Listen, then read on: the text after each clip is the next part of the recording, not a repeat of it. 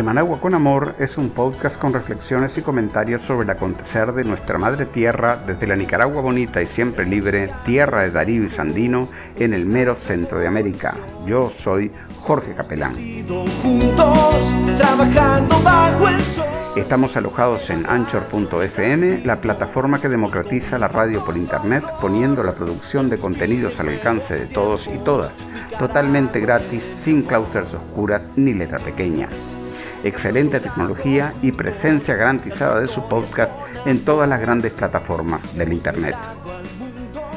En este episodio de Managua con Amor escucharemos temas musicales de El Chocoyano y su hijo de Ciudad Darío, con quienes estamos muy agradecidos por habernos permitido usar sus creaciones.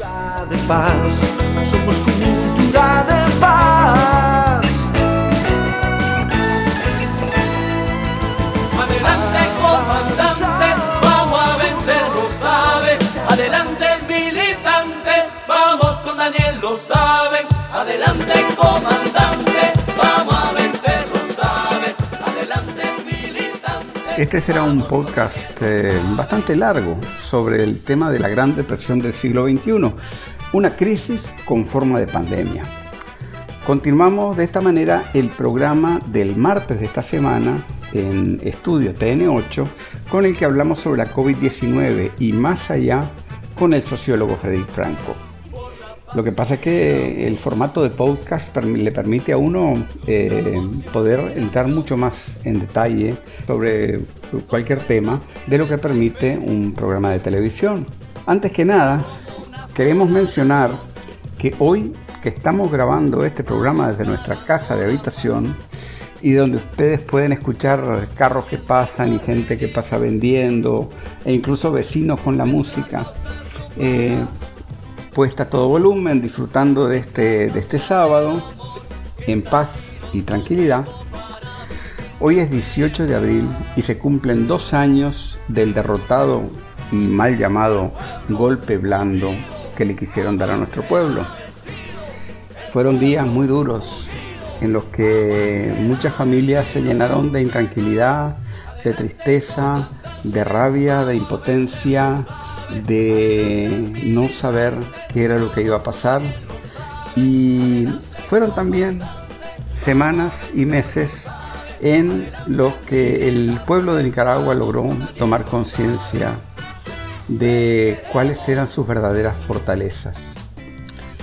Eh, a raíz de la eh, derrota de ese golpe eh, oligárquico y proimperialista,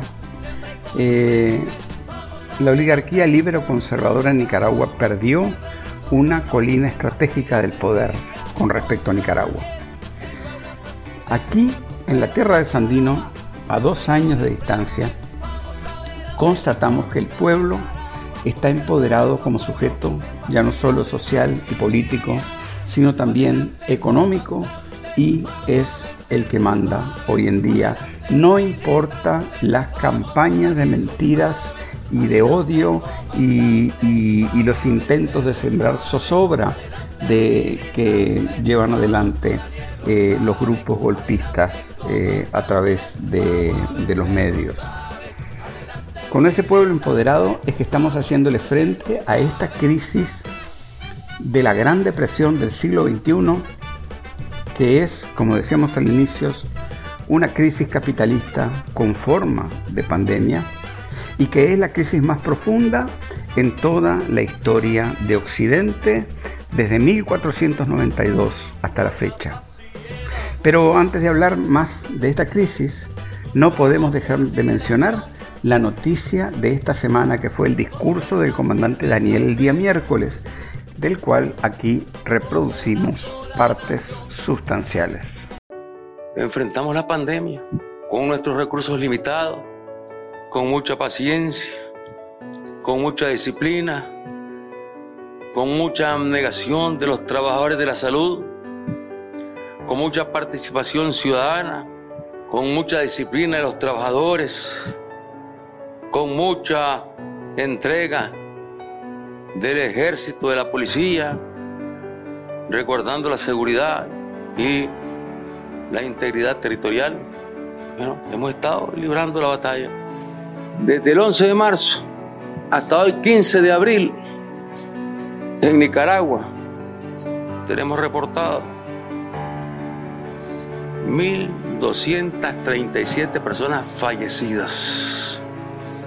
De todas ellas, una por el coronavirus. Y en esa lucha por atender a estas familias, a las familias de las personas cuando llegan accidentadas y hay que atenderlos en hospitales. En esta lucha por también llevar la salud a miles de nicaragüenses. ¿Cuántas consultas? Miles de consultas, miles de operaciones totalmente gratuitas, miles de hemodiálisis. Aquí no ha parado el sistema de salud de estar practicando la hemodiálisis gratuitamente, incorporando la radioterapia para atacar el cáncer con mayor efectividad, inaugurando UCIs en los hospitales departamentales, hospitales municipales. En estos días era en Chontales, en Huigal, que se inauguraba una UCI en medio de esta pandemia. No se ha dejado de trabajar. Porque aquí si se deja de trabajar, el país se muere. Y si el país se muere, el pueblo se muere, se extingue. Gracias a Dios somos un país que en medio de las mayores dificultades, de las mayores tragedias, de los mayores bloqueos, somos un país con un pueblo trabajador y gracias a Dios con tierra, que este pueblo sabe cultivar muy bien y que sabe también desarrollar la ganadería. Y este es un pueblo que por hambre no se va a morir. La pandemia ha avanzado lentamente. No es que no haya entrado en Nicaragua, claro que entró. Y ya provocó un fallecido. Pero su avance ha sido lento. Por todos lados tenemos unidades de cuidados intensivos con médicos altamente especializados. La reserva de medicamentos que tiene el sistema de salud Ahí estamos hablando del 90% y a veces más. Y algunos medicamentos que solamente los tiene el Estado, como el interferón, por ejemplo. Es decir, tenemos las capacidades para atender a la población en tanto el ritmo eh, en que ha venido manifestándose la epidemia ha sido el que hemos logrado nosotros administrar, sí, lo hemos administrado. O sea, no salimos en estampida.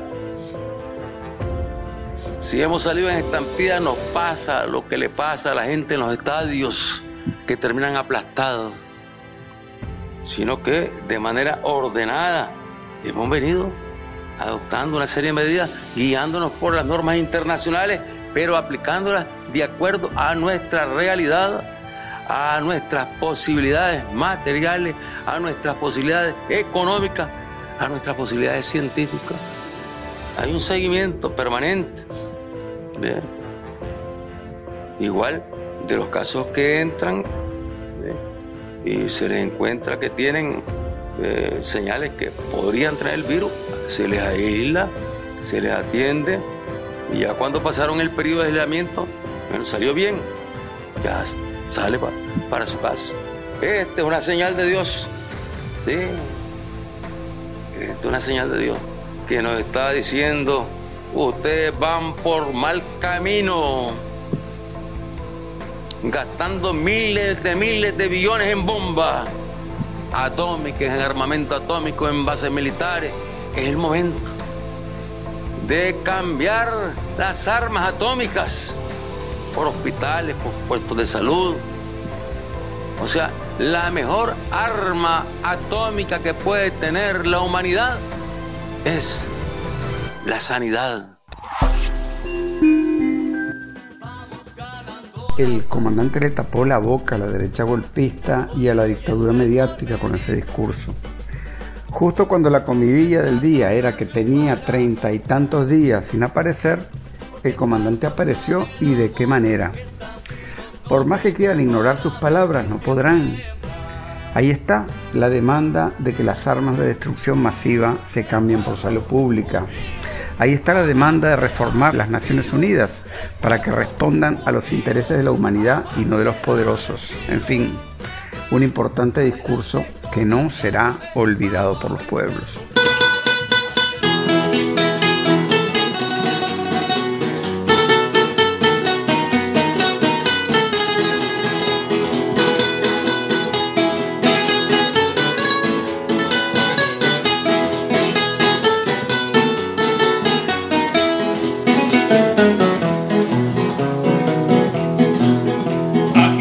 Está presente y protege a nuestra gente del mortal coronavirus. Todo el mundo está alarmado, solo aquí no pasa nada, Él protege nuestras vidas. Nicaragua está bendita por mi linda virgencita que ha sido fiel protectora amor la veneramos, un rosario le rezamos a esta linda señora. Los doctores y enfermeras que trabajan y se esmeran arriesgándose la vida. Junto con el buen gobierno van cuidando a los enfermos. Ay, que Dios me los bendiga. Por eso el coronavirus en Nicaragua no prospera, porque somos bien cristianos y ojalá ya no siguiera.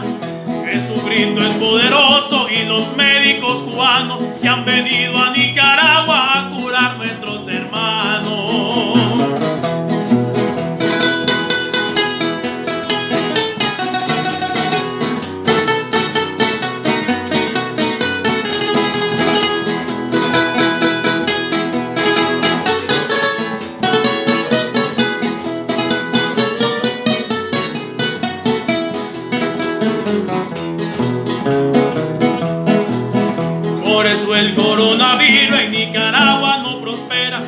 Somos bien cristianos y ojalá ya no siguiera. Jesucristo es poderoso y los médicos cubanos que han venido a Nicaragua a curar nuestros hermanos. El mundo después de la COVID, la gran depresión del siglo XXI. Eh, sacamos varias ideas eh, para eh, hacer este podcast de un artículo que lleva ese título, que es de Wim Dickerson y Walter Fermento. Pero también sacamos de, muchos otros artículos que hemos leído eh, las últimas semanas y, años. en realidad, como decíamos al principio, este podcast, este episodio del podcast es una continuación del primer episodio de De Managua con Amor, con el que eh, hacía una exposición a inicios de año de la coyuntura mundial. Esto era antes de que se empezara a hablar de la COVID-19.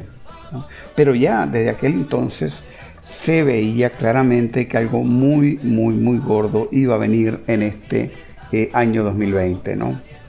Eh, lo que no pensábamos en realidad es que esto fuera a tomar la forma de una pandemia. ¿no? Yo pensaba más que todo eh, en una crisis financiera y vamos a mostrar todos los, este, los eh, serios indicios de, que se estaba, de que ya estaba una gran burbuja a punto de reventar. O también este, estábamos pensando en algún tipo de eh, crisis eh, ecológica. Recordemos los terribles incendios de la Amazonía el año pasado eh, en, Brasil y en América del Sur, ¿verdad? Este, o también podíamos ver con toda esta guerra comercial entre Rusia y China una gravísima crisis económica a nivel mundial, ¿no? Para no hablar, para no hablar de eh, un escalamiento de la retórica guerrerista, sobre todo de parte de la administración Trump. Lo cierto es que eh, la crisis reventó, pero reventó en forma de pandemia. ¿no? Estamos llegando para dar un cierto marco conceptual a este análisis, que yo creo que es este, importante brindarlo también. ¿no? Eh, estamos en lo que eh, Immanuel Wallerstein, el, teor, el teórico de los sistemas globales, eh, llamaba una bifurcación. Creo que es, muy importante la perspectiva que tiene Wallerstein y que tiene Arrighi y que tienen este, muchos otros de los llamados de exponentes de la teoría de sistemas globales, que complementa de manera importante, pienso, a la, teoría marxista, porque nos permite a nosotros eh, ver el capitalismo. Eh, como un fenómeno eh, de ondas largas y de procesos históricos de largo eh, el gran mérito, yo no, defiendo con esto los análisis políticos sobre, sobre temas de actualidad política que hacía Immanuel Wallerstein cuando estaba en vida, él murió hace poco, hace un par de años, o un año. Este, yo no defiendo, para mí no, no, me resultaban tan interesantes los análisis que él hacía sobre el tema palestino, sobre Trump o sobre este, eh, las crisis, digamos, este, eh, políticas del, mundo. Eh, creo que en buena parte en sus análisis políticos está influido por el medio académico en el cual él se movía. ¿no? Pero sin embargo hay que reconocerle a, a Immanuel Wallerstein y a toda la gente que trabajó con, esta, con este marco de, los sistemas globales y con esta inspiración del estudio de las ondas largas de desarrollo del capitalismo, de la escuela de Brodel y todo eso eh, en, en Europa, que fueron los primeros que cuando nadie, cuando nadie se atrevía a, siquiera sugerirlo, fueron los primeros que dijeron que China era la que se iba a convertir en la gran potencia del mundo. En los años 70, cuando se veía que Occidente eh, había logrado una enorme cantidad de avances eh, desde el punto de vista material para las sociedades de Europa e incluso con el estado de bienestar dentro de los propios Estados Unidos, cuando se veía el nivel de, de desarrollo económico que habían alcanzado esas sociedades, e incluso un poco después de los años 70, cuando se empiezan a ver todos los signos de crisis en, la eh, entonces Unión Soviética, eran muy pocos los que se atrevían a tomar en serio la idea de que eh, la hegemonía de Occidente sobre la historia universal estaba cerca, muy cerca de su colapso. Y mucho menos los que querían aceptar la idea de que eh, China sería capaz de llevar adelante un muy exitoso proceso de acumulación socialista en las condiciones de un mercado capitalista mundial eh, muy adverso. ¿no? Entonces, eso pienso que eh, el mérito de Immanuel Wallerstein, entre otros, ¿verdad? De, hacer esos planteamientos, se basa en que eh, tenían un, marco de comprensión de, del desarrollo y crisis de los imperios que han existido en toda la historia, ¿no? que realmente tomaba en cuenta eh, una serie de datos de la realidad eh, muy importantes. Y por ejemplo, es una perspectiva, la de, la de los sistemas globales, que nos permite entender, por ejemplo, eh, entender el papel del esclavismo para el desarrollo del capitalismo. en nuestros países, nos permite incluso abordar el tema de la dependencia dentro de un contexto mucho más amplio, y también este, abordar, digamos, el, tema de cómo de cómo se relacionan este, las luchas de nuestros pueblos eh, desde el punto de vista de eh, la lucha por la justicia social y la independencia nacional. En fin, eh, dicho eso, ¿no? creo que hay un concepto muy importante que tiene Immanuel Wallerstein en su análisis de, las, de los sistemas globales, ¿no? que es el concepto de economía mundo, ¿no? que básicamente es, entre comillas, un mundo organizado eh, de una periferia eh, articulada en torno de un centro imperial. Eh, con, las, con el desarrollo, con la hegemonía de Occidente sobre el resto del mundo que conquistó, conquistó América, conquistó el África, conquistó varios lugares del África a partir del siglo XV en adelante, ese esa economía mundo o ese sistema mundo eh, occidental se volvió mundial, llegó a abarcar todo el globo terráqueo. Pero han habido otras épocas eh, en la historia de la humanidad donde han coexistido diferentes sistemas mundo uno al lado del otro. Por ejemplo, por ejemplo cuando el Imperio Romano, eh, el Imperio Romano era un eh, un sistema mundo, pero había otro sistema mundo organizado, mundos organizados, por ejemplo, la China vertida hacia adentro, eh, la India, eh, el Japón llegó a articularse también, este, pero en general una, serie de patrones que, han analizado los, los, teóricos de los sistemas globales han sido que con el tiempo eh, estos sistemas mundos no pueden mantener su condición de hegemonía eh, por toda la eternidad. Primeramente, los centros imperiales o eh, hegemónicos son dependientes de una periferia, una periferia menos desarrollada, una periferia que permite una explotación del trabajo mucho más fuerte que el centro y también una periferia que los eh, provea de recursos naturales. Eh, eh, lo que pasa es que el mismo desarrollo del imperio lleva a una pérdida de dinamismo, tanto de dinamismo económico como de dinamismo financiero, como de dinamismo cultural, al tiempo que con el paso del desarrollo de las contradicciones, eh, hay factores, hay, fuerzas dentro de la periferia que tienden a desarrollar procesos de acumulación, y decimos acumulación en un sentido amplio, ¿verdad? Sentido de acumulación eh, económica, política, militar, cultural, ideológica, espiritual, Y eso les permite, eh, a la larga, digamos, poner en cuestión la misma existencia de la economía mundo dominante y la misma existencia del centro imperial dominante.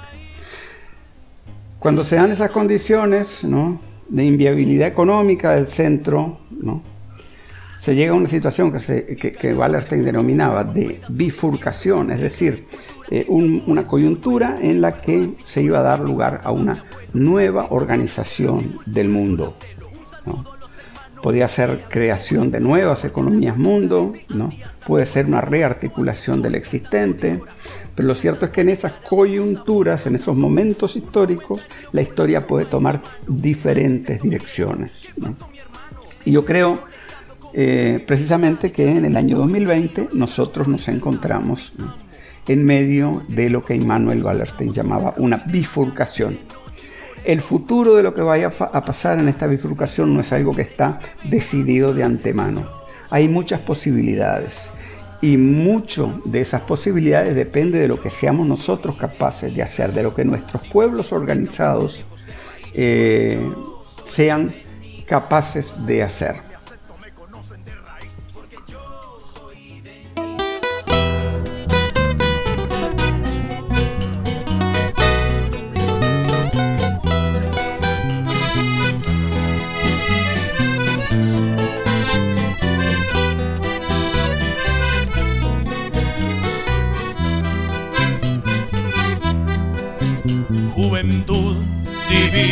Tesoro, ya te me vas para no volver. Cuando quiero llorar, no lloro, y a veces lloro, lloro sin querer.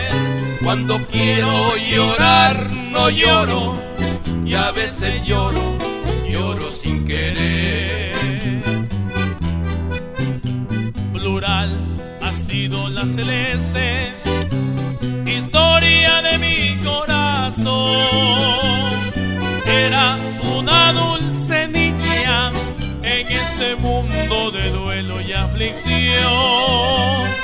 Era una dulce niña en este mundo de duelo y aflicción.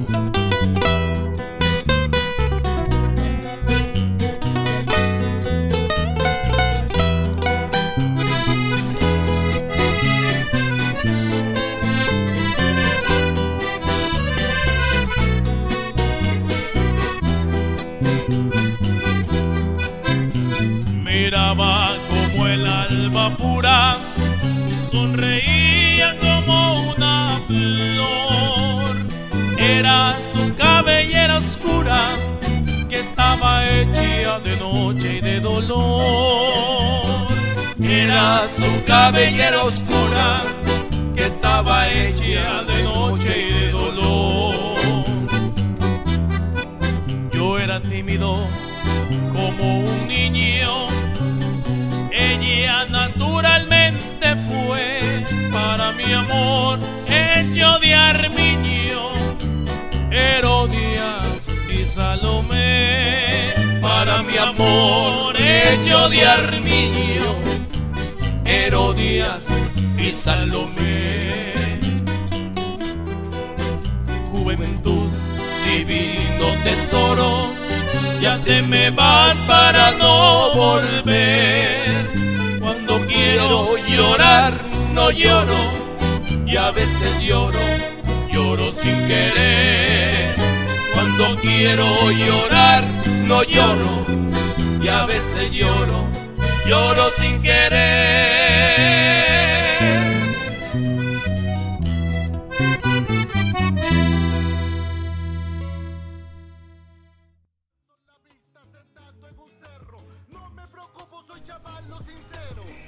La histeria de la COVID-19.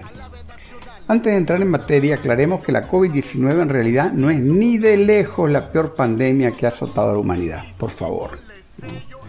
Solo la eh, influenza, mal llamada influenza española de 1918, lo hemos dicho en anteriores ocasiones, ocasionó 50 millones de muertos. No estamos pero que ni cerca de una fracción de esa cantidad de muertos hoy en día. Eh, además, hoy en día, por ejemplo, recordemos, ¿no? Recordemos la peste bubónica que azotó la humanidad eh, desde hace 2000 años. Ha venido azotando, azotó en el año 500 de la era cristiana y prácticamente contribuyó a, destruir al imperio romano volvió en el año 1300, destruyó a, lo que era la Edad Media, eh, propició el nacimiento del campesinado moderno en Europa y con eso también el surgimiento de las clases medias, eh, que es uno de los ingredientes para el desarrollo también del, del capitalismo posterior. Y después volvió a aparecer la peste negra o peste bubónica en el siglo XIX y estuvo un buen tiempo haciendo estragos en China y en diversas partes del mundo. Y esa pandemia tan horrible que mató a, importantes sectores de la población mundial en diferentes épocas históricas, eh, tomó como 1500 años saber de qué, eh, qué microorganismo la causaba. ¿no?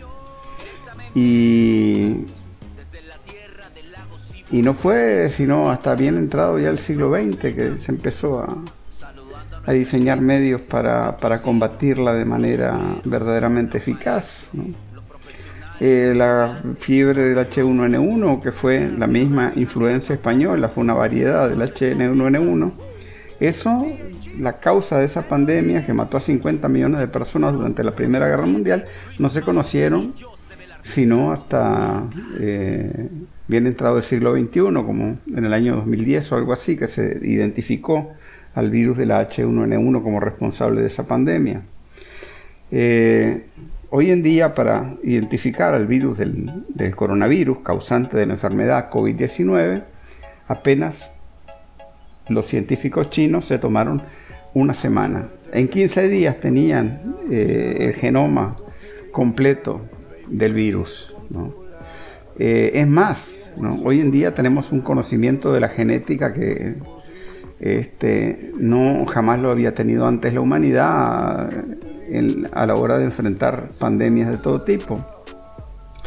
Eh, tampoco, por ejemplo, los desarrollos de inteligencia artificial que permiten diseñar, eh, diseñar medicamentos y vacunas, ¿no? Este, eso, eso, y analizar también, no solamente eso, sino también hacer trabajos estadísticos, analizar estadísticas sobre el desarrollo de la pandemia. Esos instrumentos que hay hoy en día nunca los había tenido la humanidad antes.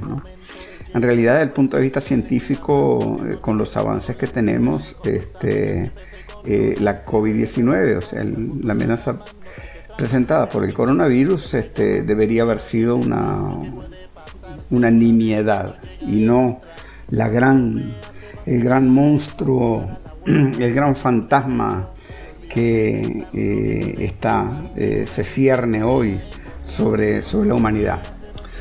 Además, hay que decir que la COVID-19 no es tan mortal, tan mortífera como nos sugieren, sugestionan y hacen pensar con el verdadero comunicacional diario en los medios de comunicación. Eh, y vamos a poner aquí un, ejemplo, ¿no? Porque hay, hay, un, hay, un, concepto que es muy importante manejar cuando hablamos de pandemias y de epidemias, ¿no? Y de brotes de todo tipo, ¿no? Y es el de sobremortalidad. A nosotros no nos interesa saber que murieron mil personas en un mes, por ejemplo. Lo que nos interesa saber es cuántas esas mil personas que murieron en un mes representan con lo que acostumbran a morir en ese mes todos los años o el año anterior. O sea que si hay más muertos en un periodo determinado, en un mes o en una semana determinada, con respecto al mismo periodo del, año anterior, entonces podemos decir que hay una sobremortalidad. Eh, en España, por ejemplo, la sobremortalidad, es decir, los decesos por encima de la media anual, en el mes de marzo de este año, a causa del coronavirus, es de apenas, entre comillas apenas, 16.7%. Eso no es una gran variación cuando lo vemos en un lapso grande de 10, 15, 20 años. Eh, es de esperar ¿no? Que eh, en los siguientes meses, además de coronavirus, ¿no? en España vaya a haber una submortalidad. ¿Por qué? ¿No? Es decir, que van a haber menos muertos de lo que acostumbra haber en cada periodo del año anterior. ¿Por qué? Bueno, pues sencillamente porque la COVID-19 es un virus que eh, mata a poblaciones vulnerables. Si la mayor parte de la población vulnerable ha muerto, es decir, si las personas más frágiles eh, han muerto en un determinado periodo, entonces en los periodos subsiguientes van a haber menos muertos por el caso del, coronavirus. Como todos saben, en general se puede decir que eh, a 8 de cada 10 personas, incluso dicen, este, para ser más, más exactos, 81% de todos los infectados con coronavirus este, no tienen síntomas o tienen síntomas muy leves. ¿no? Pero de ese 19% o 20% que tienen síntomas más serios, ¿no? es solamente un 5%, ¿verdad? los que realmente eh, corren el riesgo de terminar en una eh, unidad de cuidados intensivos. ¿no? Entonces, si ese grupo de edad, ¿verdad? Ya hay bastante gente de ese grupo de edad que murió, entonces en los siguientes meses, ¿verdad? Eh, la cantidad total de, muertos va a ser menor. Pero además hay otro tema, y es que cuando nosotros vemos todos los programas, todos los noticieros, ¿verdad? Sean de, América Latina o de Europa, ¿verdad? Este, o sean de, de Estados Unidos o de donde sean, las cámaras siempre se enfocan en las localidades donde la sobremortalidad es mayor. ¿no? Por ejemplo, en el caso de Ecuador, pues se van directamente a, Guayaquil, ¿no? donde están los cadáveres ahí en la calle, ¿verdad? Pero se olvidan aquellas partes de los países donde la mortalidad es menor o no existe del todo. ¿verdad? Este, en el caso de España, que tiene muchos muertos por la COVID-19, hay sectores como las Islas Canarias, tengo entendido, donde la mortalidad es muy baja.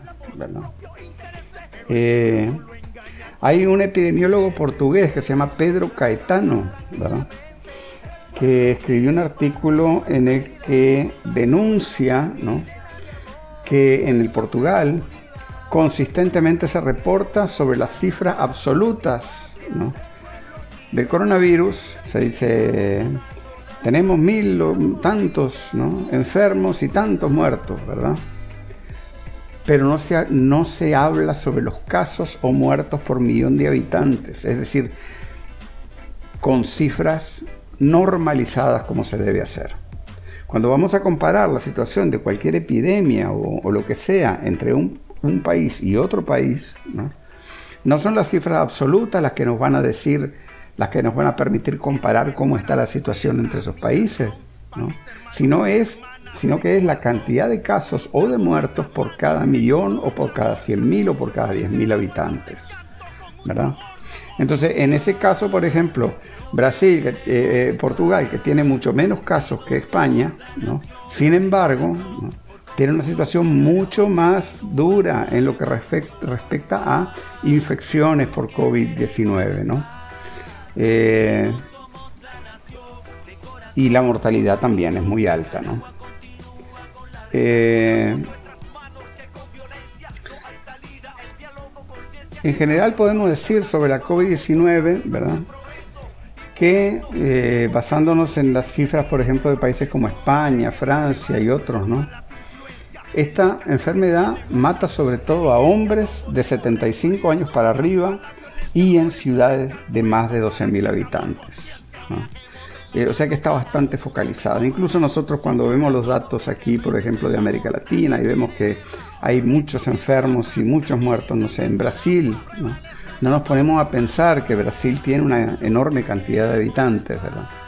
Eh, en general, si vemos en América Latina, los casos por millón de habitantes y los muertos por millón de habitantes son mucho menores. Incluso, por ejemplo, dentro de Centroamérica, donde tenemos diferencias, por ejemplo, este, entre Nicaragua y El Salvador o Costa Rica, ¿no? Eh, todos nuestros países eh, de la región centroamericana tienen niveles menores en, enfermos y muertos por millón. Eh, en el caso, por ejemplo, de Panamá, que es el que tiene la tasa de mortalidad más alta de toda América Latina, incluso más alta que la de Ecuador. Este, ahí, si comparamos con Estados Unidos o con Europa, están bastante bajos. Eh, hay otra cosa también que hay que decir, y es que eh, es, muy difícil tomar estas cifras de COVID-19 como algo escrito en piedra. Las verdaderas cifras de la COVID-19 tal vez nunca se sepan, por la sencilla razón de que ningún país tiene capacidad de, hacerle pruebas a todo el mundo indiscriminadamente. Y además no hay una metodología ahorita, ¿verdad?, que permita hacer una especie de aplicarle pruebas a 5 o 6 mil personas de una vez, ¿no? con una muestra representativa de la población ¿verdad? Una especie de Gallup eh, viral, por así decirlo, ¿no? Tomarle muestra a una, tomarle, tomarle pruebas de COVID a una muestra representativa de la población. Eso no es algo, es algo que no se ha hecho probablemente porque no hay metodología eh, adecuada para hacerlo, ¿no? o porque cada país aplica su propia metodología, ¿no? y, por eso es muy difícil, porque el problema es que este, entre más pruebas se aplican, más, más casos aparecen, pero no necesariamente una estrategia de, combate a la, a la, epidemia basada en pruebas masivas va a ser efectiva para defender a la sociedad en su conjunto eh, contra la pandemia. ¿no? Eh, tenemos el caso, por ejemplo, de Nicaragua, donde no solamente podrán decir, bueno, que tenemos nada más nueve casos a la fecha, ¿verdad? De, COVID-19. Y, podrán, y, dice la, oposición aquí golpista, sí, pero es que se aplican pocas pruebas. Pero la respuesta a esa, a esa eh, aseveración es, sí, pero ¿dónde están los hospitales atestados de enfermos con condiciones respiratorias? En ningún lado. Aquí el sistema de sanidad funciona como siempre, obviamente que en estado de máxima alerta, este, pero, pero funciona en su totalidad porque, por ejemplo, una estrategia que, vaya en función de, combatir la COVID, pero se olvide en nuestros países, por ejemplo, del dengue o del chikungunya o del zika, ¿verdad? Eh, es una estrategia que está destinada a eh, no ser exitosa desde el punto de vista de la salud pública, ¿no? porque de hecho, de hecho eh, esas enfermedades que acabo de nombrar matan muchísima más gente que la COVID-19. ¿no? Como dijo el comandante Daniel en su discurso que escuchamos al principio de este podcast, ¿no? aquí en Nicaragua han habido más de 1.200 más de 1.200 muertes desde desde el inicio del año hasta la fecha, pero solo una por COVID-19.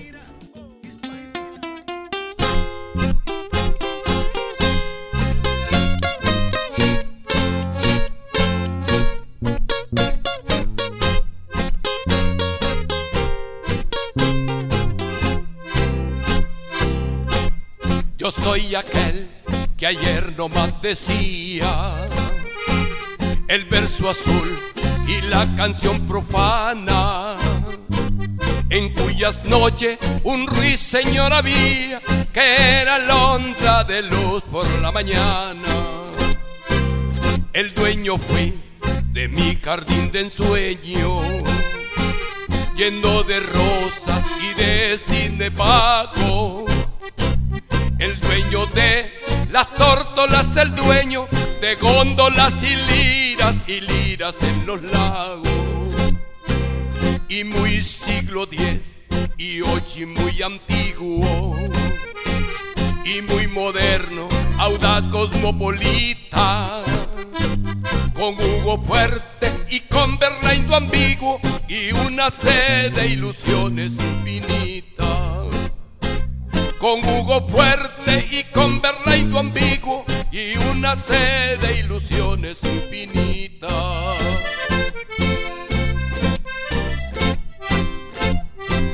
Yo supe de dolor desde mi infancia, mi juventud fue juventud la mía.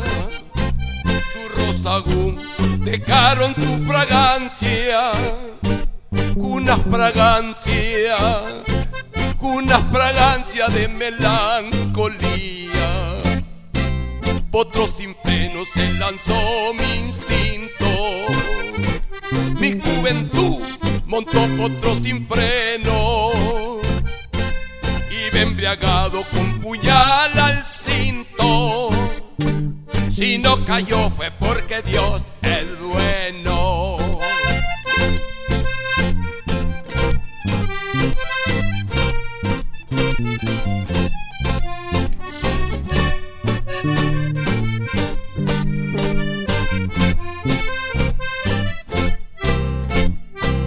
Yo supe de dolor desde mi infancia.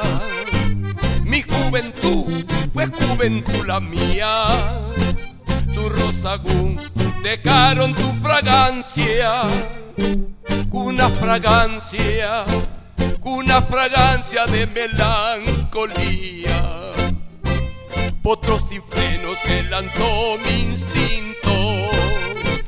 Mi juventud montó potro sin freno y ven embriagado con puñal al cinto.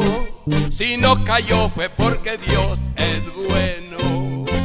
Y me embriagado con puñal al cinto. Si no cayó fue porque Dios es bueno.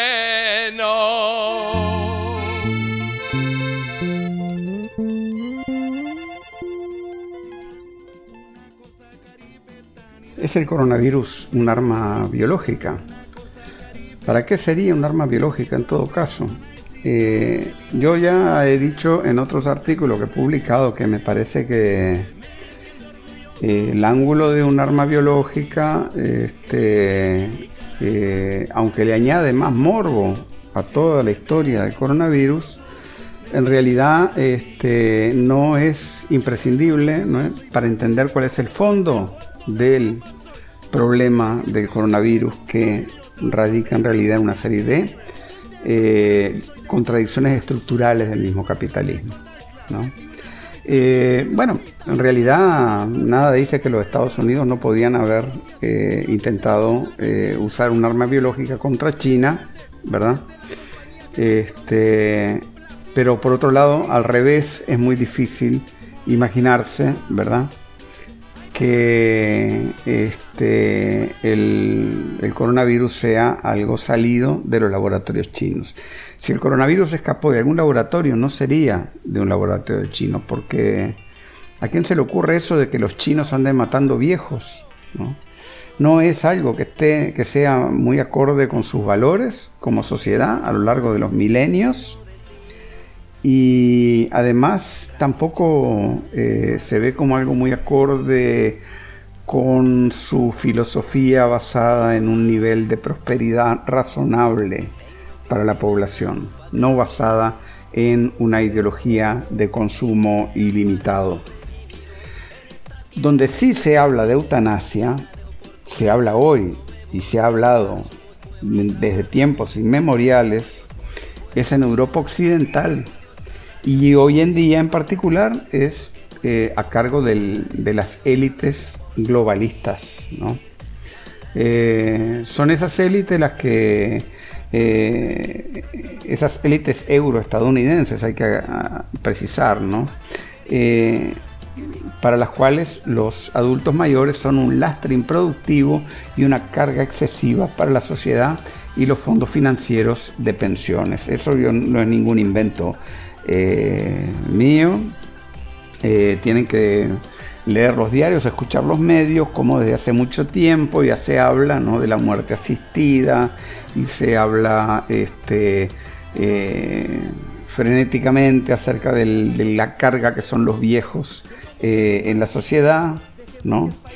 Y, y entonces la verdad es que eh, también tenemos, no podemos nosotros olvidar, ¿verdad? Que eh, la mayor parte de los exponentes de, del capitalismo globalista, podríamos decir, ¿no? Gente como este, David Rockefeller, ¿no? Eh, gente como Bill Gates, ¿verdad? gente como Soros, ¿no? Están muy preocupados porque creen que en el mundo hay demasiados habitantes, ¿no? Eh, para eso no hace falta más que este, buscar en los, en los recortes de prensa, las reuniones que han habido en los últimos años, ¿verdad? Donde estos personajes se han referido al tema. Eh, hay un elemento muy importante, ¿no? Y es que, eh, o sea, ¿para qué? ¿Para qué hacer un, o sea, poner un virus, poner en funcionamiento un virus que mate específicamente a los viejos. ¿no? Eh, pero no solamente eso, sino que además, ¿no? ¿para qué poner en marcha un virus y exigir, ¿no? un virus muy contagioso, por cierto, y todo lo demás, pero un virus al cual se, para el cual se exige una, como respuesta, ¿no? Eh, medidas de, de confinamiento tan generalizado que arruinan las economías, ¿no? Y que de hecho eh, producen una gran cantidad de muertos. Entonces, bien podría ser, bien podría ser que los grandes privilegiados del mundo hayan tratado hayan tratado de, eh, de alguna manera, este, liberar a las sociedades occidentales de grupos de la sociedad que representan lo que ellos ven como una carga económica. Ahora, eh, sin embargo, tenemos que eh, plantearnos el siguiente cuestionamiento. En realidad, eh, podría haber sido, y, yo creo que es en realidad, la, la, situación real, ¿no? de que la aparición de la COVID-19 vino a eh, desnudar la total ineficiencia que tiene el actual sistema internacional y nacional de salud pública. Es decir, los países reaccionaron con pánico, reaccionaron sin tener una estrategia común, eh, diferenciada, pero común ante la pandemia. Y al final vimos escenas como, por ejemplo, en los países occidentales, ¿no? A los Estados Unidos tratando de quitarle mascarillas y respiradores a otros países, aún en los mismos eh, aeropuertos. ¿no? O sea que ciertamente que a la hora de la hora lo que venció no fue ni la coordinación a nivel internacional, eh, ni, la, ni el conocimiento científico, sino lo que, lo que venció fue la paranoia, el miedo y, el terror a la pandemia. Pero más allá o detrás de todo este fenómeno que estamos viendo y que podemos discutir en toda la, eh, para toda la eternidad, hay una realidad mucho más de fondo detrás de esta pandemia, ¿no? Y es la realidad de que lo que estamos viviendo hoy es una gran depresión histórica económica. Eh, vamos a ver algunas, algunos datos.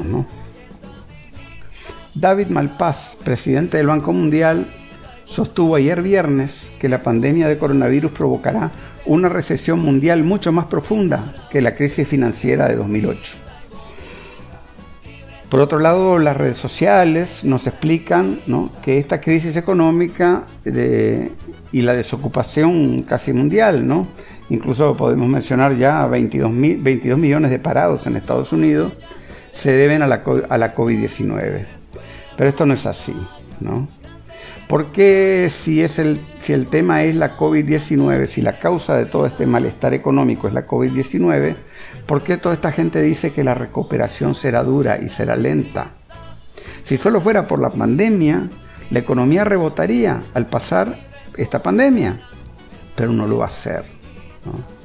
De eso está de acuerdo la, gran mayoría de los analistas.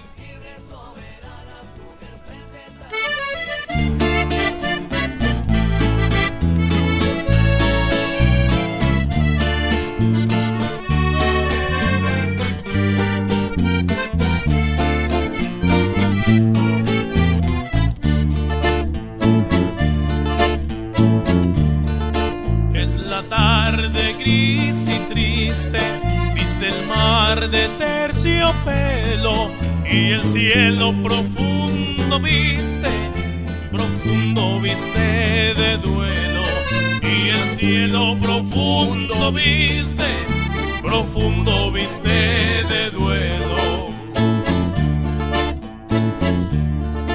Del abismo se levanta queja amarga y sonora y la onda cuando el viento canta, cuando el viento canta llora. Y la onda cuando el viento canta, cuando el viento canta llora. Los violines bruma saludan al sol que muere, salmodía la blanca espuma, blanca espuma mi seré Salmodía la blanca espuma, blanca espuma miserere. La armonía el cielo inunda y la brisa va a canción triste y profunda, triste y profunda del mar. La canción triste y profunda, triste y profunda del mar.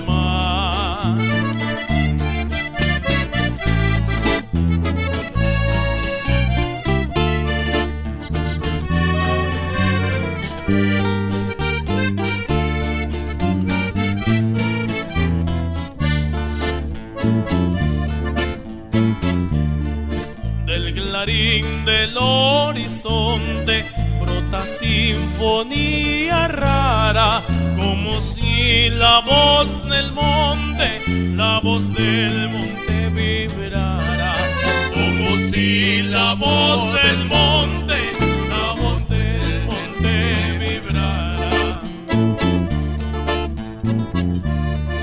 cual si fuese lo invisible así fuese el rudo son que decía al viento un terrible, al viento un terrible león, que decía al viento un terrible, al viento un terrible león. Los violines de la bruma saludan al sol que muere, salmodía la blanca espuma, blanca espuma mi seré. Salmodía la blanca espuma, blanca espuma mi seré. La armonía el cielo inunda y la brisa va a llevar canción triste y profunda, triste y profunda del mar. Canción triste y profunda, triste y profunda del mar.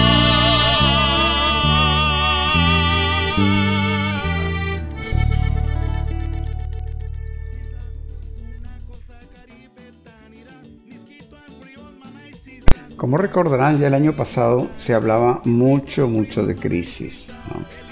En el año 2019, por ejemplo, el secretario general de la ONU, Antonio Guterres, hablaba de los cuatro jinetes del apocalipsis que, amenazan que amenazaban al mundo en forma de tensiones geopolíticas, cambio climático, desconfianza mundial y el abuso de las nuevas tecnologías. También ese mismo año la nueva directora del FMI, Cristalina Georgieva, hablaba de grandes paralelismos con la situación que había antes del crack de 1929. En esa época, las fuerzas combinadas de la tecnología y la integración abrieron puertas, las puertas de los años locos y finalmente de la catástrofe financiera, recordaba Cristalina Georgieva. Oxfam, por su parte, la ONG británica, alertaba de que el 1% más rico de la humanidad tenía más que los 6.900 millones de personas juntos que componen el 90 o 95% eh, pobre de la población mundial.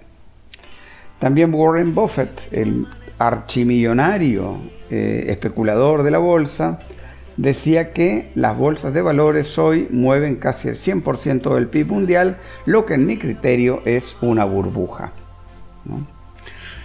Un dato a tener en cuenta para que veamos que esto de la COVID-19, de la crisis, eh, de la pandemia, ¿verdad? No es en realidad una crisis de la pandemia, sino una crisis capitalista. De 2008 a 2019, es decir, en los últimos 12 años, el PIB mundial y el comercio mundial bajaron continuamente hasta llegar a su nivel más bajo en muchísimo tiempo. Entonces, ¿qué es lo que hay detrás de todo esto? Al inicio de la crisis sistémica del capitalismo en 1967, es decir, cuando los Estados Unidos empezaron a abandonar el patrón oro, eh, que era este, un dólar por, una onza Troy, por cada dólar invertido por los países de G7 había una ganancia del 17%. Esa era la tasa de ganancia que tenían los grandes eh, capitales de los países del denominado capitalismo avanzado, ¿no? 17%. Entre 1983 y 1997, que fue la primera, eh, la primera era, digamos, neoliberal, no sé si ustedes se acuerdan, de Margaret Thatcher y de Ronald Reagan, Margaret Thatcher en Gran Bretaña y Ronald Reagan en Estados Unidos, las tasas de ganancia de esos países de G7, o sea, de los países occidentales, rondaban el 13%, o sea que ya habían bajado del 17 al 13%. Entre 1997 y 2009, eh, que ya estaríamos hablando de, el periodo del posterior a la liberalización total que hizo este, eh, Bill Clinton de, todo el, sistema eh, financiero en los Estados Unidos, ¿verdad? Esa tasa de ganancia se había desplomado a 0% lo que abrió las puertas a la política de flexibilización cuantitativa de la que vamos, que vamos a describir ahorita, ¿no? y la impresión desenfrenada de dinero para inflar las cuentas podridas de los monopolios financieros y eh, de, las grandes eh, empresas multinacionales occidentales.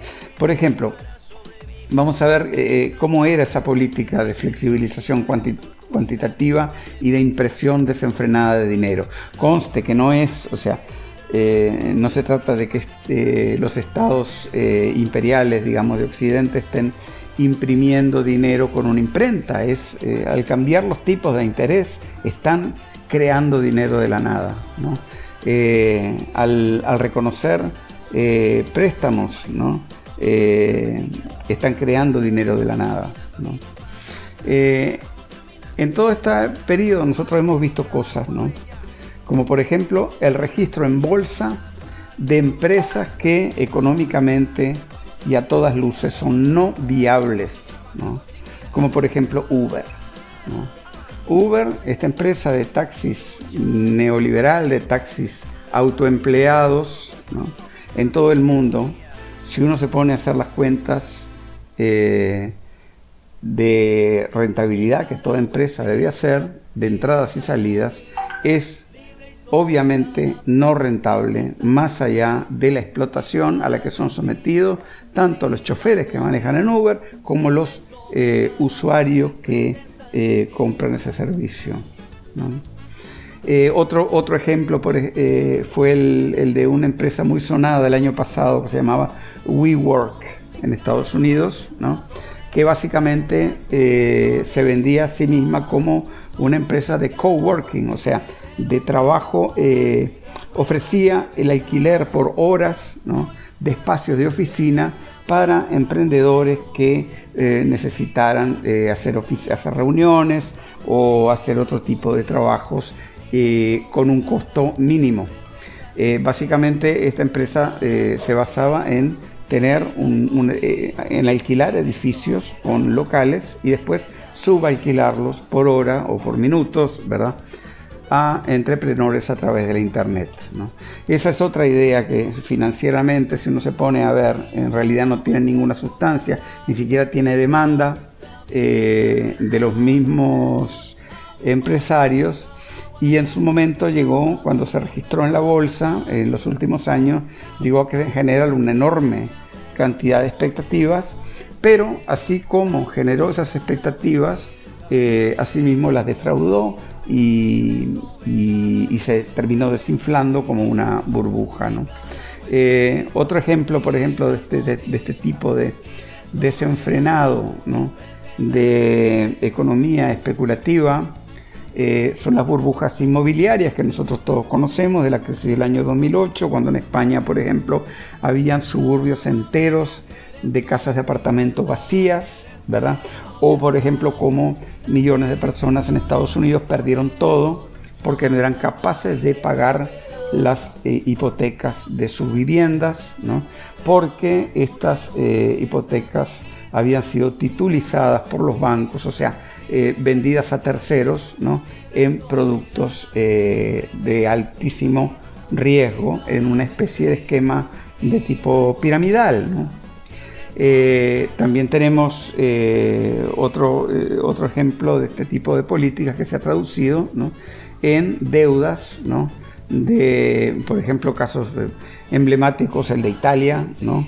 Eh, hubo otros países europeos con 90 y pico, 95 e incluso 105% del PIB en, deudas, eh, la forma tan horrible como fue tratado Grecia, por ejemplo, eh, por el Banco Central Europeo, obligándola a vender todo con tal de pagar deudas que tenía con los bancos que además eran deudas ya de por sí totalmente ilegítimas. ¿no? Entonces ese tipo de crisis de deuda soberana han estado eh, a, la, orden en muchos estados, ¿no? pero también por otro lado, eh, y un correlato de esa deuda soberana son la de otros países, por ejemplo, un caso que conozco bien, que es el de Suecia, ¿no? que tenía una crisis, tenía una deuda soberana muy baja, muy baja, eh, muy, muy, muy baja, muy por debajo del, 50%, pero por otro lado tiene una enorme deuda privada, o sea, los hogares están endeudados y están endeudados en parte por temas de, eh, de hipotecas de viviendas, pero también están endeudados por todo tipo de préstamos de consumo, porque es un capitalismo que en realidad no presta para producir, sino que presta para consumir y endeudarse aún más. Eh, una parte muy importante también de, esta, de este sistema es lo que se llama repo o recompra de acciones. Es decir, empresas que con las rebajas fiscales que reciben de los estados, vuelven a comprar sus propias acciones, ¿verdad? Para aumentar artificialmente su valor. Estas recompras entre 2009 y 2019 fueron de 5 billones de, dólares estadounidenses, o sea, 5 por 10 a la 12, ¿no? Un 5 seguido de 12 ceros, ¿no? Recordemos, ¿no? que el PIB mundial en 2019 fue de 21.3 billones. O sea, estas recompras de acciones, que en realidad es inflar artificialmente el valor accionario de los grandes monopolios occidentales, ¿no? Fueron un cuarto, eh, sí, un cuarto del PIB mundial de 2019, ¿no? Es otra manera de eh, expresar lo que Warren Buffett decía, ¿no? Que las movidas especulativas eran, 100 eran tenían un valor igual al 100% del PIB mundial. Y una, lo más eh, absolutamente absurdo de toda esta, entre comillas, política creativa de, los, de los bancos centrales, tanto, este, sobre todo del Banco Central Europeo, pero que ahora la ha agarrado también la Reserva Federal Estadounidense, es la de los intereses negativos.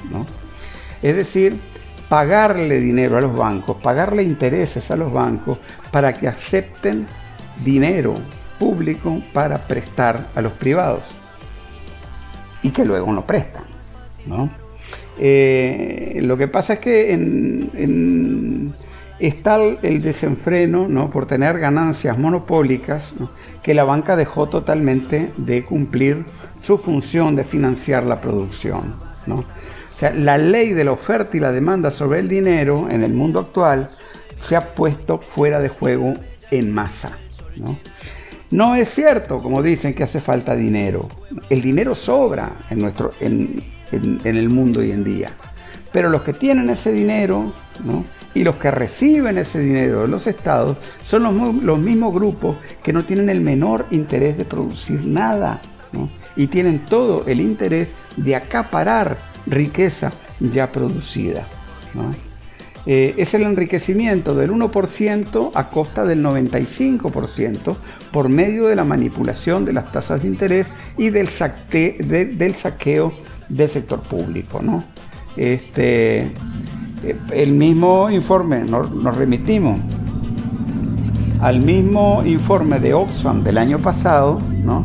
que decía que solo 4 centavos de cada dólar recaudado en el mundo vienen de impuestos a la riqueza. O sea, a, los ricos, a los que tienen todo ese dinero, no se les cobra nada. Mientras que los sectores públicos de todo el mundo están financiados por los impuestos que paga la ciudadanía. De modo de que este, todo incentivo fiscal, entre comillas, que se le da a los grandes capitales de parte del Estado es una transferencia de dinero público hacia esos grandes monopolios. Eh, con la COVID-19 toda esta dinámica no hace sino acelerarse. Si ya se veía a inicio de este año que la burbuja iba a estallar, lo que hace ahora eh, la dinámica que genera la COVID-19 es eh, acelerar todo este estallido. Eh, por ejemplo, la Reserva Federal de Estados Unidos está metiendo 6 billones de dólares, o sea, millones de millones, 6 billones de dólares en la economía, entre comillas. ¿La economía de quién? ¿La economía de la gente de a pie? No, señor. No es la economía, por ejemplo, de los 22 millones de desempleados nuevos que hay ahora a partir de la COVID, sino que es, es el grueso de ese dinero está dedicado a la compra de obligaciones de préstamos colateralizados que eh, tienen este, su sigla en inglés es CLO, ¿no? es decir, productos estructurados, tenedores de bonos basura. ¿Y quiénes son los que están cargados de estos bonos basura? Bueno, eh, por ejemplo, los bancos son dueños de, una tercera parte del mercado de los CLOs. Los bancos eh, son los siguientes bancos, Wells Fargo, JP Morgan y Citibank. Esos tres bancos tienen el 81% de los CLOs bancarios en Estados Unidos. Otro gran interesado en, estos CLOs son los fondos privatizados de jubilaciones y las aseguradoras. Y recordemos que, por ejemplo, en el caso de Estados Unidos, todo el sistema de salud está basado en seguros, ¿verdad? Y es el más caro del mundo y es el que menos cubre. Eh, y en tercer lugar, los fondos, los llamados fondos de cobertura, los hedge funds, ¿no? que son fondos eh, que básicamente eh, especulan con lo que más ganancia ellos crean que les puedan dar, puedan obtener por el momento. ¿no? Pero son esos sectores los que van a recibir la inmensa mayor, mayoría de los 6 billones de dólares que la Fed de Estados Unidos está metiendo en la economía. Ustedes me dirán, bueno, pero ¿qué pasa si Trump le va a dar 1.200 dólares a cada familia o a cada persona? Pues una buena parte de, esa, de ese dinero ya tiene dueño.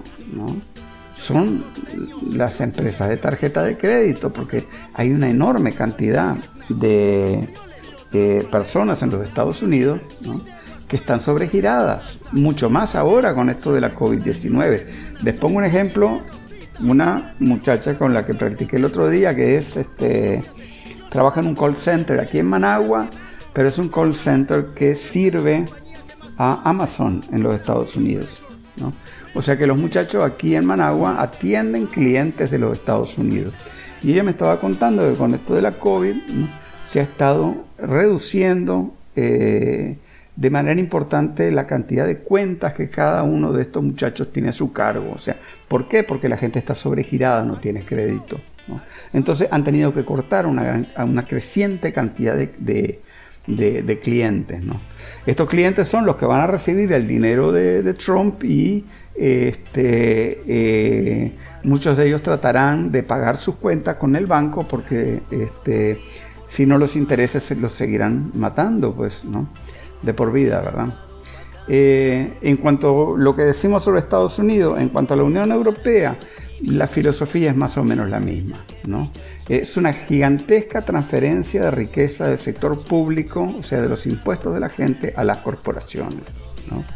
Ellos, o sea, en Europa, por ejemplo, el Banco Central Europeo está haciendo lo mismo, o sea, eh, apuntalando a los grandes este, a las grandes mm, empresas privadas, ¿verdad? Apuntalando a las empresas este, eh, aeronáuticas, ¿no? Eh, que han sido fuertemente afectadas por la COVID-19. Pero el problema es que uno no puede, en una economía, ¿no? Eh, uno no puede salvar a todo el mundo, ¿no? No podés salvar a todos, a todos los capitalistas, tenés que salvar a los capitalistas que tengan mejores perspectivas de producir algo que sea realmente necesario, que la sociedad lo necesite, ¿verdad? Este, pero, pero aquí la filosofía, tanto en Europa como en Estados Unidos, es precisamente este, rescatar a los todopoderosos. ¿no? Eh, es una política contraria a la prudencia. ¿no? En vez de ubicar el, el, dinero donde hace falta, que es en la producción, ¿no? evitando las especulaciones salvajes, se apuesta todavía más a los bonos basura. Por eso es que nosotros tenemos aquí, como es posible, países que son capaces de meter un cohete y mandarlo a Marte, no podían producir mascarillas, ¿no? o no podían producir respiradores, ¿no?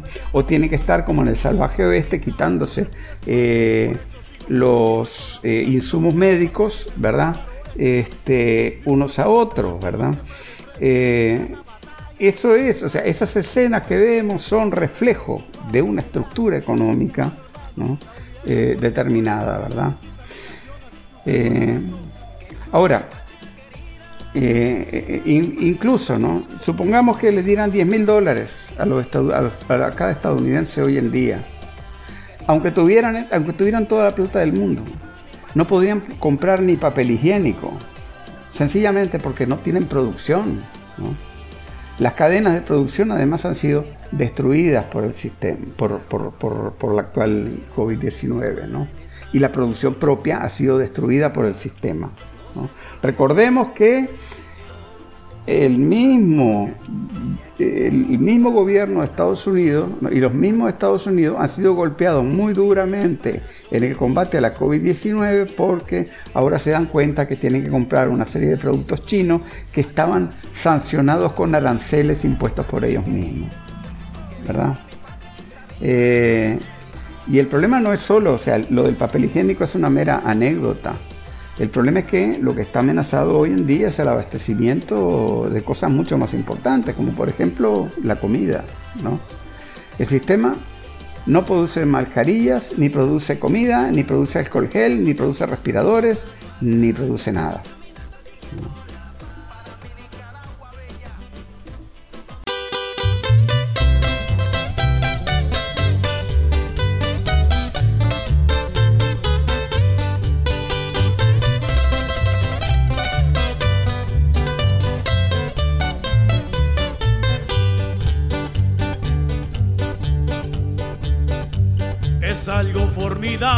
Que vio la vieja raza, robusto tronco de árbol al hombro de un campeón.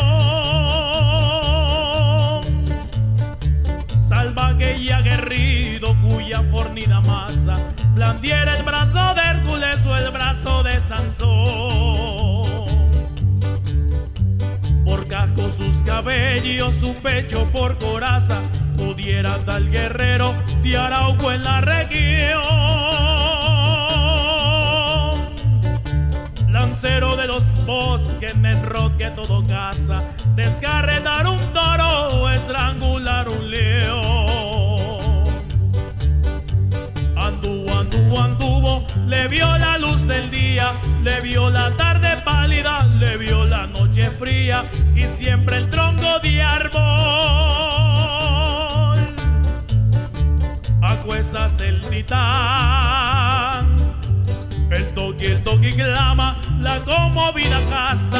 Anduvo, anduvo, anduvo, la aurora dijo basta, erguióse la alta frente del gran Caupolicán.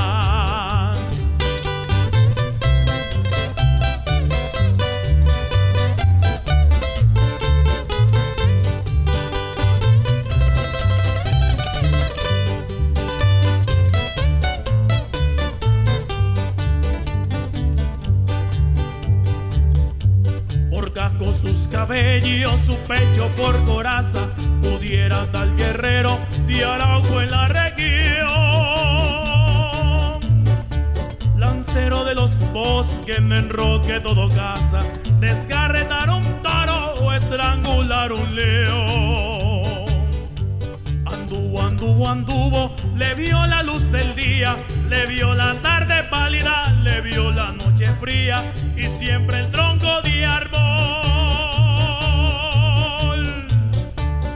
Acuesas el titán, el toqui, el toqui clama, la conmovida casta, anduvo, anduvo, anduvo, la aurora dijo basta, erguióse la alta frente.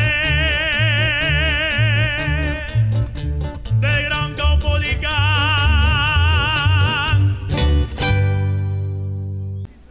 Hay quienes eh, hablan de posibles fenómenos inflacionarios con toda esta crisis eh, de la COVID-19 y se puede decir que puede ser sí, pero seguramente incluso sea así, pero va a ser una inflación que va a venir por el lado de los alimentos y que va a ser muy dañina para nuestros pueblos. Eh, vamos a mencionar una serie de datos tomados de un artículo que se llama Los efectos socioeconómicos de la inflación de los alimentos y la disrupción de las cadenas globales de aprovisionamiento de Stephen McClurg y Leah Wald. Por cierto que el artículo original está en inglés, pero eh, pueden acceder a las ideas de este eh, de Stephen McClurg eh, a través de una entrevista que le hicieron esta semana en eh, Kaiser Report, en RT en español eh, y en inglés también. ¿no? Pueden, pueden escuchar esa, la, entrevista del, programa de mm, Kaiser Report de esta semana. y, un poco lo que mm, el razonamiento del artículo este tan interesante y tan lleno de, de datos de McClurg y Leah Wald es que el riesgo de inflación en Estados Unidos ahorita es pequeño porque los que tienen la plata, los super ricos, eh, no pueden gastar toda la enorme cantidad de plata que tienen. Después de todo, la cantidad de cuadros de Picasso y de Van Gogh que pueden adquirir en el mercado ese tipo de gente es limitada. Eh, ¿Qué más pueden querer comprar los que ya lo compraron todo? Eh, los super ricos, que son una minoría exigua de la población, pueden consumir un número limitado de, de langosta o de caviar o eh, de una serie de commodities de las que producimos nosotros. ¿no? ¿Qué pueden querer comprar? ¿La vida eterna? Bueno, tal vez, ¿no? Pero eso incluso es difícil de comprar cuando la normalidad eh, ha desaparecido en la mayoría de los países y la gente más bien está metida en su casa.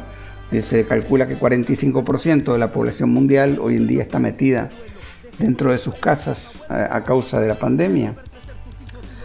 Lo cierto es que sí, bien puede haber inflación eh, cuando hay una transferencia de riqueza de, la, de los que no tienen a un grupo, a una élite de los que tienen, eh, se pueden producir eh, fenómenos de, inflación porque los productos que esos grupos demandan este, eh, pueden llegar a tener precios totalmente exóticos. ¿no? Pero ciertamente que es tan pequeña la minoría ¿no? Que no parece que esto vaya a dar un lugar a un fenómeno de inflación en los Estados Unidos. Pero sí, por otro lado, toda esta crisis en la que estamos nos trae un riesgo de inflación sumamente serio para los países que son importadores netos de alimentos. Y por ejemplo, en nuestra región, eh, lo primero que se me viene a la mente es El Salvador, ¿no? que es un país que es un importador neto de alimentos. ¿no?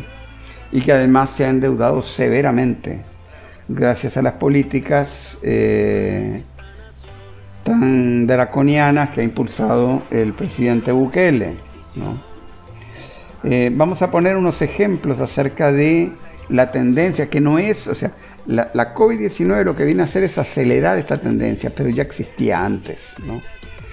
Eh, pero por ejemplo, ¿no? vamos a ver datos que dan una idea de cómo está evolucionando el precio de los alimentos. Por ejemplo, en Argentina en febrero, en febrero de este año, el costo de la comida aumentó 54.2% en comparación con el mismo mes del año pasado. El aumento en Pakistán fue el 16.2%. En Tailandia, los exportadores venden su arroz a precios extremadamente altos. Por ejemplo, la variedad RITHBKN5P1 de Tailandia alcanzó su precio más alto en 8 años con un aumento del 12% entre el 25 de marzo y el 1 de abril de este año. Antes del cierre de fronteras, que como ustedes saben, la India decidió cerrar las fronteras aunque por millón tuviera una cantidad exigua de casos de COVID-19, la India vendía la tonelada de arroz de 5%, es decir, con 5% de granos quebrados, a 365 dólares la tonelada FOB. Ahora Tailandia vende esa tonelada, esa misma tonelada de arroz, ahora Tailandia la vende a 540 dólares. Esos son datos del diario India Today. Eh, al mismo tiempo, a partir de toda esta crisis de la COVID-19, los países empiezan a acumular comida previendo, previendo que haya una escasez mayor en el futuro. Por ejemplo, Ucrania, gran productor de trigo sarraceno, prohibió la exportación de ese producto.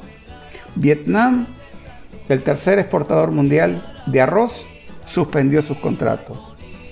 Rusia, que por cierto nos ayuda mucho con la harina de trigo, limitó sus exportaciones de granos a 7 millones de toneladas. Yo no creo que Rusia nos vaya a cortar. A nosotros, pues, eh, había cuenta de, las relaciones de hermandad tan fuertes que hay entre nuestros países, pero lo cierto es que Rusia está cortando su propia producción de trigo. La Comisión Euroasiática va a restringir sus exportaciones de girasol, trigo sarraceno, arroz y centeno. Kazajistán ya anunció la prohibición de sus exportaciones de harina, mientras que Cambodia prohibirá algunas exportaciones de arroz y pescado y muchos otros productos. Casos como estos hay muchísimos más. La lista de países que están eh, acumulando comida es larga. Eh, es importante señalar el caso del trigo, ¿no? Este, que una gran parte de la humanidad consume pan. Eh, pero por esa misma razón, el trigo es un producto de exportación político. Es político. Eh, también se puede decir lo mismo, por ejemplo, la crisis que hubo en, México cuando eh, subió el precio de la tortilla de maíz. se puede decir algo parecido sobre el maíz y sobre, y sobre, el, y sobre el arroz. Eh, pero el trigo es especialmente importante, está especialmente cargado también de, significado político. ¿no? Según la FAO, la harina de trigo es el cultivo más extendido en el mundo y provee 20% de las proteínas y calorías diarias de 4.5 mil millones de personas. El segundo cultivo más importante en el mundo en vías de desarrollo después del arroz. Tres productores clave de trigo en el mundo son Rusia, Ucrania y Kazajistán y esos productores han decidido bajar sus metas de exportación y aumentar sus metas de consumo interno, o sea, de acopio, para garantizar su seguridad alimentaria doméstica.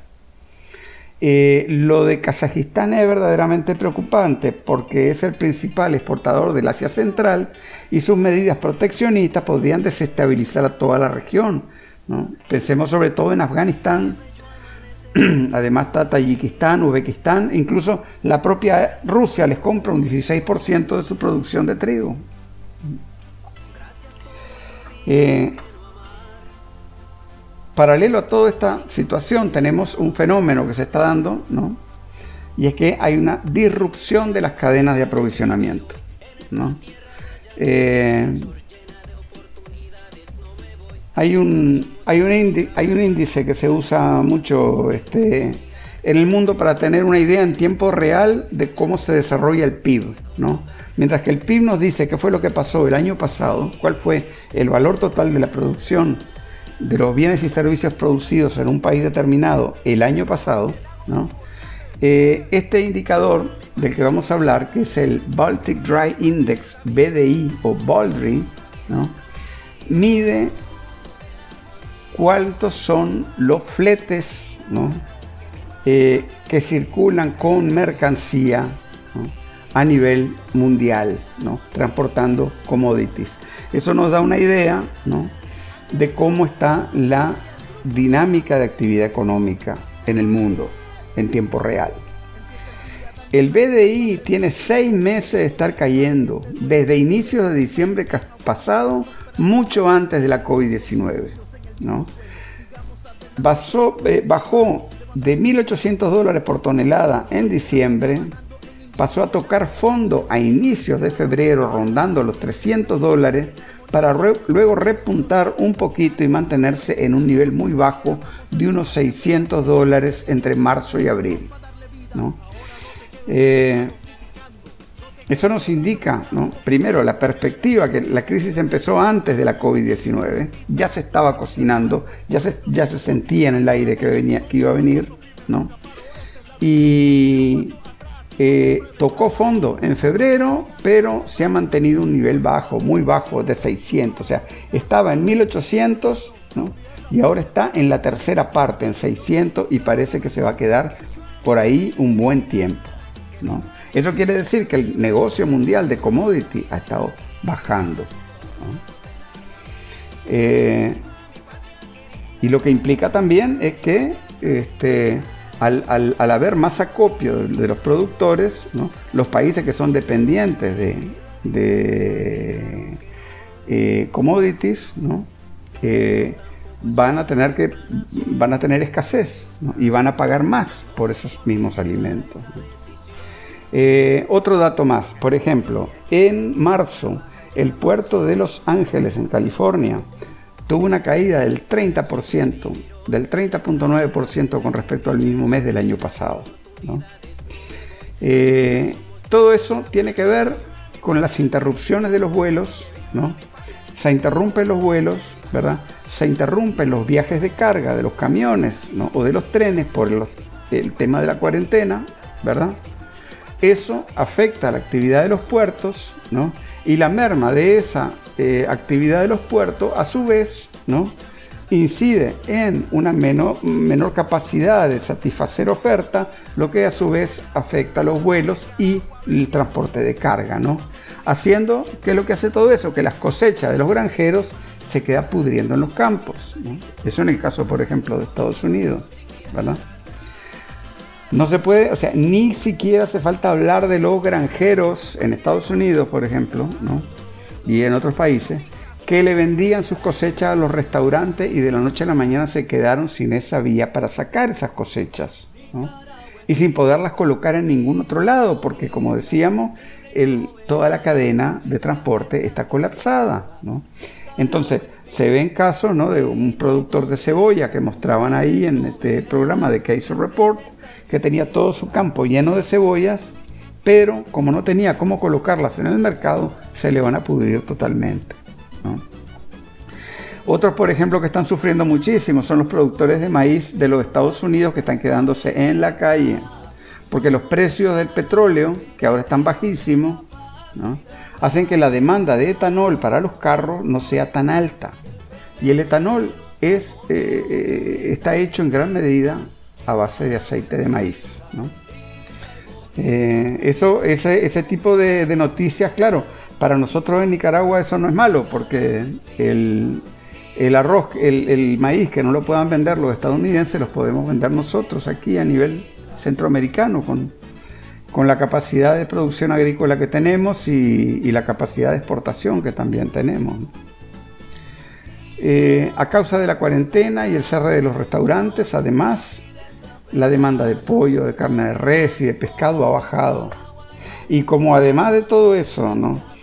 Hay mucha gente que está desempleada, esa gente va a buscar cómo comprar alimentos no perecederos, más frijoles, más soya, más este, alimentos que sean más baratos y aguanten más tiempo, mientras que los productos perecederos son más caros porque necesitan tener cadenas de aprovisionamiento muy eficientes, o sea, tiene que ir del productor al, eh, al vendedor en el tiempo más corto posible, ¿no? Y, llegar también a las manos del, comprador final en los tiempos más, más, más cortos posibles. Y dentro de todo eso además tiene que haber eh, medios de financiamiento, ¿no?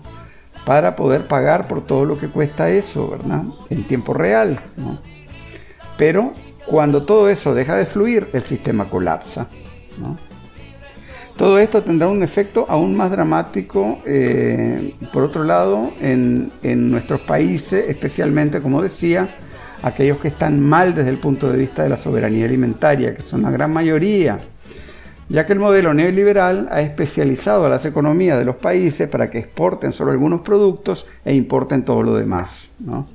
Países dependientes de la importación de alimentos, en esos países que son dependientes de la importación de alimentos, el golpe será devastador. Por suerte aquí en Nicaragua producimos el 90% o más de todo el arroz, los frijoles, la carne, los huevos y, las otras cosas que necesitamos para tener el gallo pinto encima de la mesa.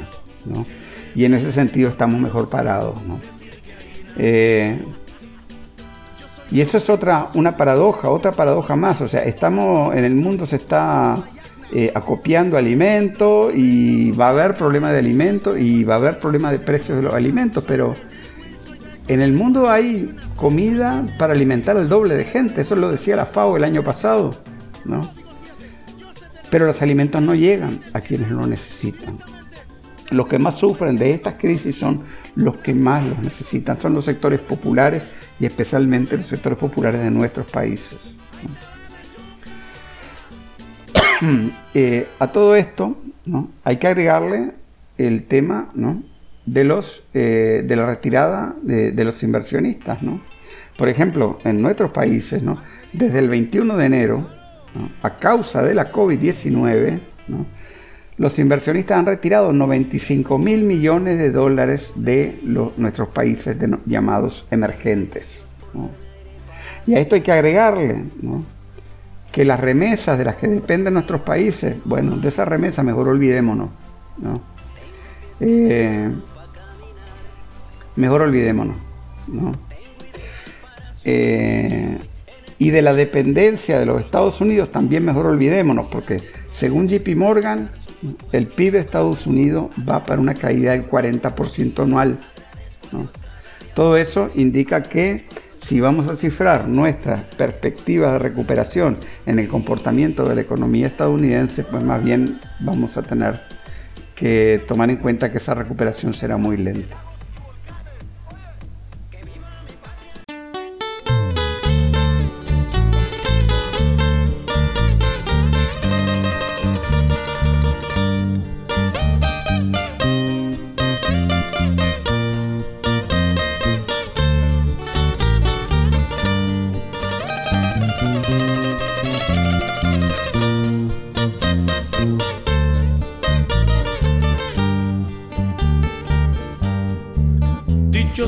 Árbol que es apenas sensitivo.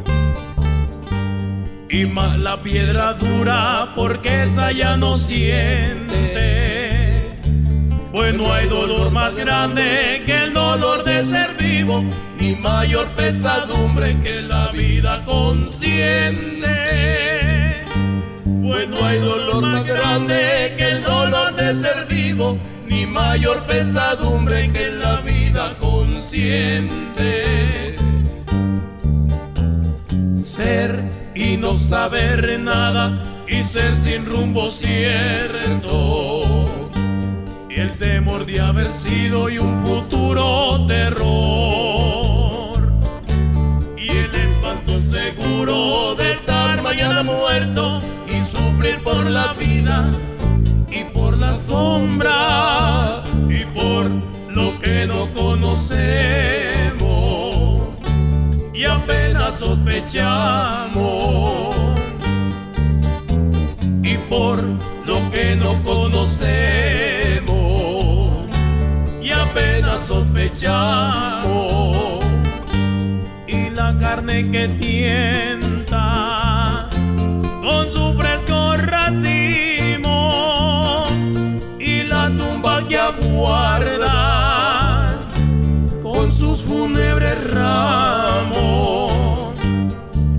y no saber a dónde vamos ni de dónde venimos y no saber a dónde vamos ni de dónde venimos.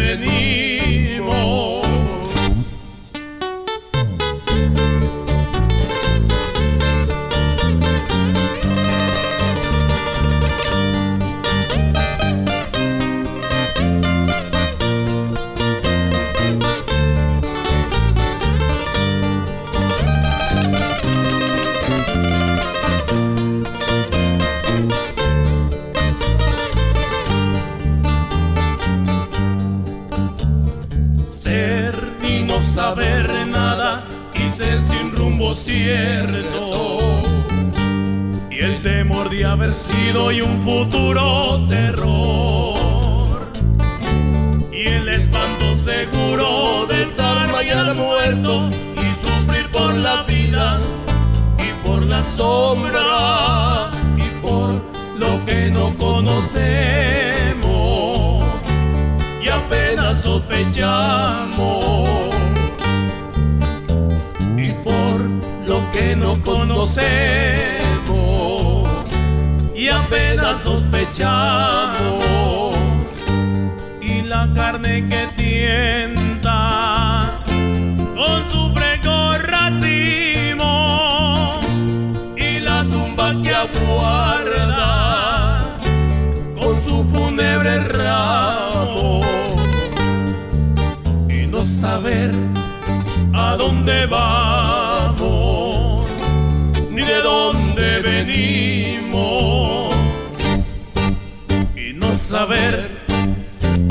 dónde vamos ni de dónde venimos.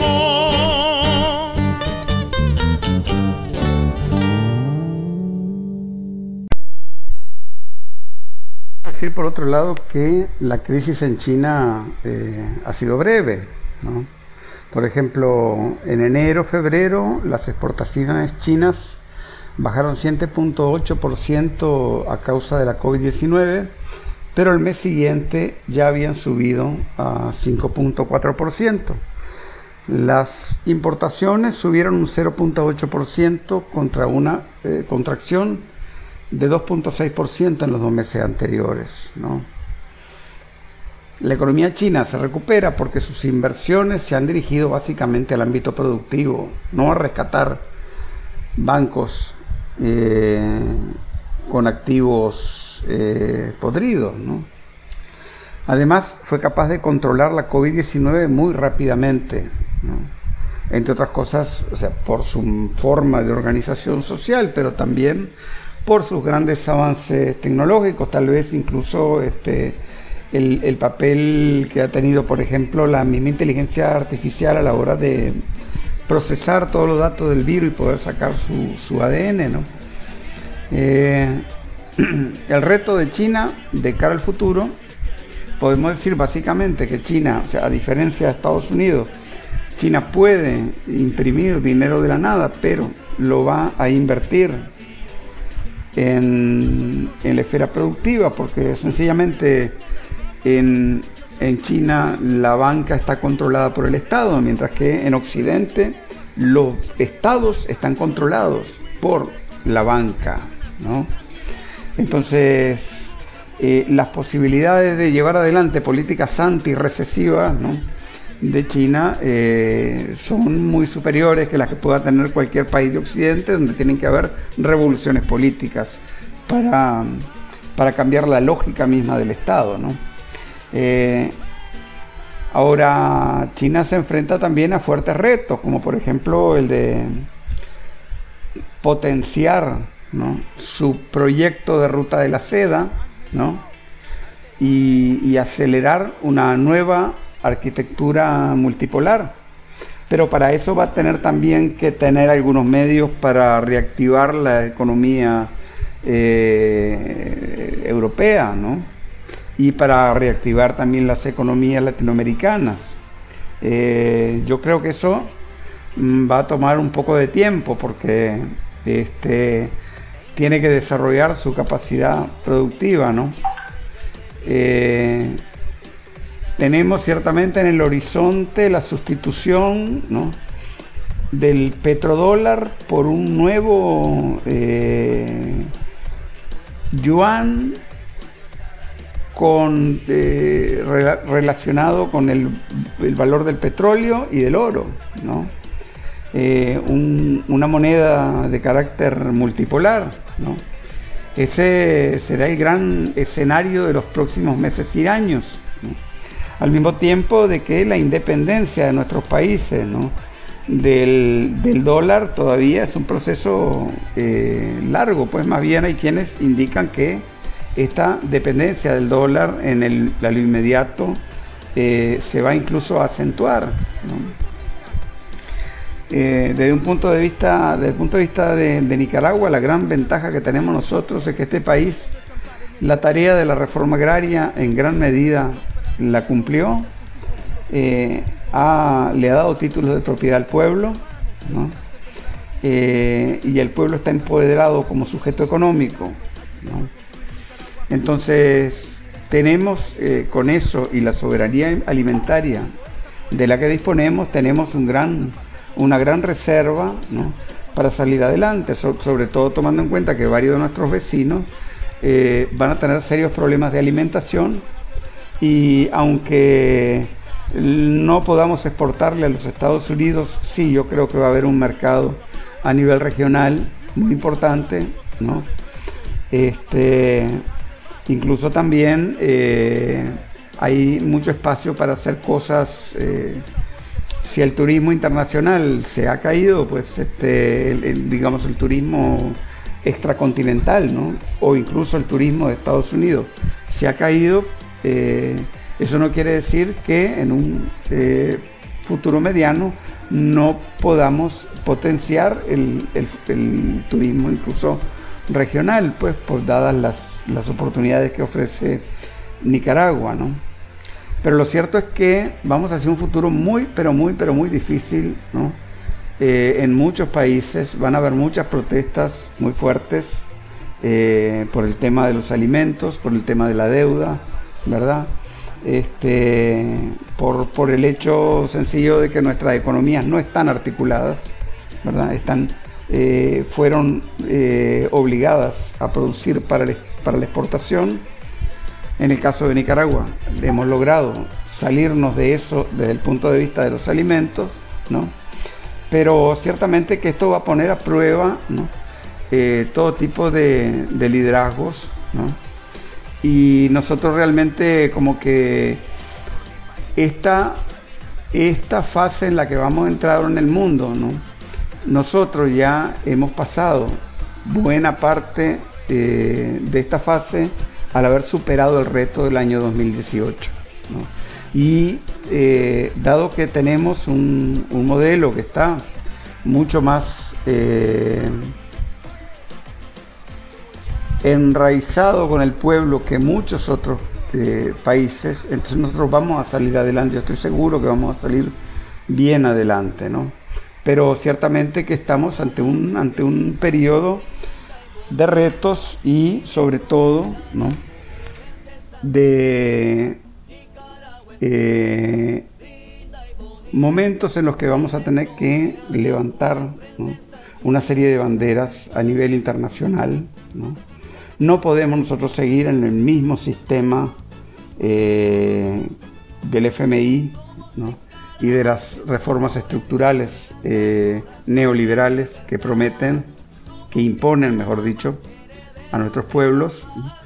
Eh, la, la, demanda de que haya un nuevo Bretton Woods, unas nuevas reglas de juego internacional, tienen que ser muy fuertes. Hay muchos retos que, cumplir a nivel del, movimiento de los países no alineados, y especialmente también a nivel de nuestros países del ALBA, ¿verdad?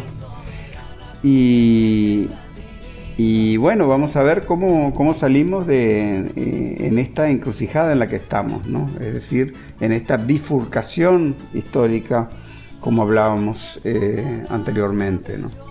Eh, a lo inmediato, uno, muchas, muchas de las consecuencias son muy negativas. De esto que está pasando, las consecuencias son muy negativas para nuestros pueblos, porque hay que ver que, por ejemplo, en Estados Unidos, en Europa, pero también... ¿no? También en países, yo que sé, como El Salvador, Honduras, Brasil, los poderosos adelantan sus posiciones y nuestros pueblos están en sus casas encerrados por la cuarentena.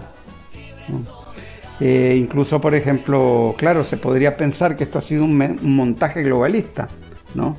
Un montaje globalista para hacer avanzar los intereses de los que ya son dueños ¿no? De todo, pero yo no sé hasta qué punto, porque la verdad es que si fue hecho, es, si esto es producto de un montaje globalista, ¿verdad? Eh, la verdad que fue hecho de una manera muy chapucera, tomando en cuenta que el mismo Occidente se dispara a sí mismo en el pie y le da eh, un poder decisivo a las nuevas fuerzas del orden, del naciente orden multipolar, especialmente a China. Eh, sin embargo, también no podemos dejar de hacer notar una coincidencia, ¿no? Me extraña que de una reunión, ¿no? Eh, convocada en septiembre del 2019, o sea, pocos meses antes de que reventara la COVID-19, ¿no? Donde el Banco Mundial y la Organización Mundial de la Salud, nada más ni nada menos, ¿no? Advertían sobre la creciente amenaza de pandemias que podrían matar a millones de personas. Este, eh, lo cierto es que la élite, o sea, hay que entender que la mitad del Consejo Científico de la Organización Mundial de la Salud son las grandes empresas occidentales de, medicamentos, Y uno de los principales donantes es nada más nada menos que Bill Gates, Y también es importante conocer que el neomaltusianismo, es decir, la ideología según la cual la pobreza se debe a que hay demasiada gente sobre el planeta, no es ajeno al pensamiento de las élites globalistas occidentales, por ejemplo, de gente como David Rockefeller, de organismos como la Trilateral, el Club de Roma y otros. Eh, incluso, por ejemplo, podemos recordar en el año 2009 una famosa reunión, entre comillas, informal que tuvo lugar en Nueva York, donde Bill Gates, Warren Buffett, David Rockefeller, Eli Broad, que es otro gran multimillonario, eh, George Soros, Ted Turner de la CNN, y Oprah Winfrey y Michael Bloomberg, el que fue uno de los precandidatos demócratas a la presidencia de Estados Unidos, ahora este, este año, eh, tratando de impedir que Bernie Sanders ganara la nominación demócrata y que después, por cierto, resultó ser un fiasco, ¿verdad? Este, por lo que eh, quedó fuera de la carrera. Entonces, gente como, como esa, ¿verdad? Eh, estuvieron de acuerdo en esa reunión de mayo de 2009 en, Nueva York en que el gran problema de la humanidad era la sobrepoblación del planeta por lo que era prioritario resolverlo. Entonces, no es raro que el hombre que hoy en día, Bill Gates, el hombre que hoy en día sale diciendo, ¿verdad?, que todo el mundo tiene que meterse en cuarentena, ¿verdad?, sea el que haya estado reunido con eh, otros de, los, de las personas más ricas del planeta, este, hablando precisamente de la sobrepoblación del, planeta, ¿no? Eh, lo cierto es que estamos en una época de crisis, o sea, si esto fue un plan de las élites occidentales para avanzar sus este, posiciones eh, con respecto al, al, pobrerío global, podríamos decirlo, dentro y fuera de sus territorios, ¿no? yo creo que les ha salido muy mal porque este, Estamos ante un capitalismo que no es capaz de producir mascarillas, como ya lo decíamos, donde se rompen las cadenas de valor, donde las cebollas se pudren en el campo, ¿no? donde, donde no hay quien recoja la, fruta porque se cerraron las fronteras y aunque estuvieran abiertas, igual los, los inmigrantes no podrían entrar, ¿verdad? Eh, se levanta, por ejemplo, problemas ya de cómo hacer, pues, o sea, ya dicen, bueno, si no, si no hay manera de que haya un ingreso, tiene que haber una renta básica universal, lo está planteando mucha gente, ¿verdad? Hay que nacionalizar las empresas más importantes, eso lo está planteando mucha gente en muchos países, no necesariamente gente de izquierda, ¿verdad? Lo cierto es que eh, va a haber necesidad de hacer contratos, nuevos contratos sociales, ¿no? Eh, a medida que la economía del mundo se nacionaliza, esa nacionalización, nacionalización entre comillas, encerrarse dentro de sus fronteras, eh, no es ninguna solución, porque al mismo tiempo también estamos conscientes de que hay toda una gran cantidad de problemas, empezando por las pandemias, pero sobre todo, por ejemplo, pensando en el cambio climático, ¿no? Este, y, pensando en, muchas otras cosas, las telecomunicaciones, todo, todo eso, que tienen que tener soluciones globales, ¿no? Eh, aquí es cierto, o sea, lo, que está muriendo aquí es la globalización neoliberal, pero no, no está muriendo la conciencia de la interdependencia de los diferentes eh, pueblos del mundo, ¿no? Pero mientras tanto, todo este, todas estas dinámicas recesivas que estamos viendo están creando un efecto dominó que a lo inmediato va a ser muy, pero muy difícil, ¿no? Este, eh, por ejemplo, la gente no puede pagar el alquiler, ¿no? pero ya cuando pasa un tiempo, los dueños de las viviendas eh, también entran en aprietos porque no tienen ingresos, ¿no? Y como todos consumen menos por la crisis, cierran muchas empresas, lo que aumenta aún más el, desempleo. Y, todo eso va creando una olla de presión en un corto periodo de tiempo, de meses, que, predice estallidos sociales eh, tanto en el mal llamado primer mundo como en el mal llamado tercer mundo. ¿no? Y eso en un mundo donde hay plata es lo que más sobra, pero está en muy pocas manos.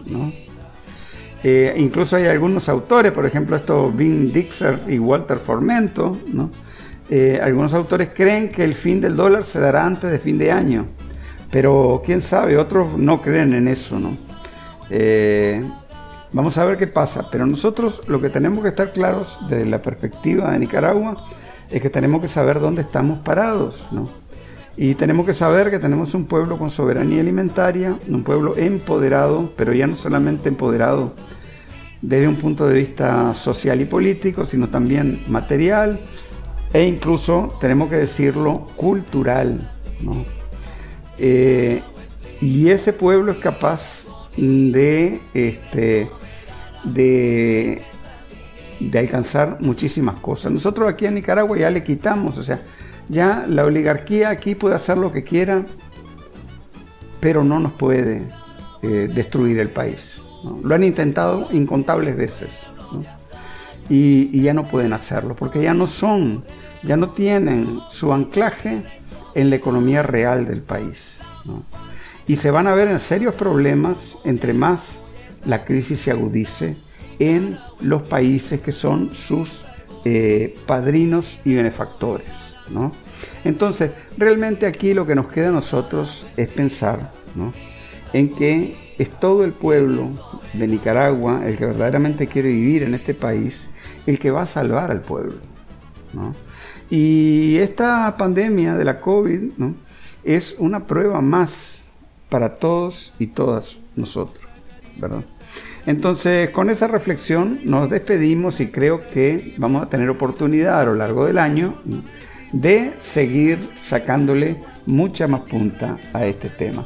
Un abrazo compañeros y compañeras, nos vemos en la próxima semana en otro episodio más de De Managua con Amor.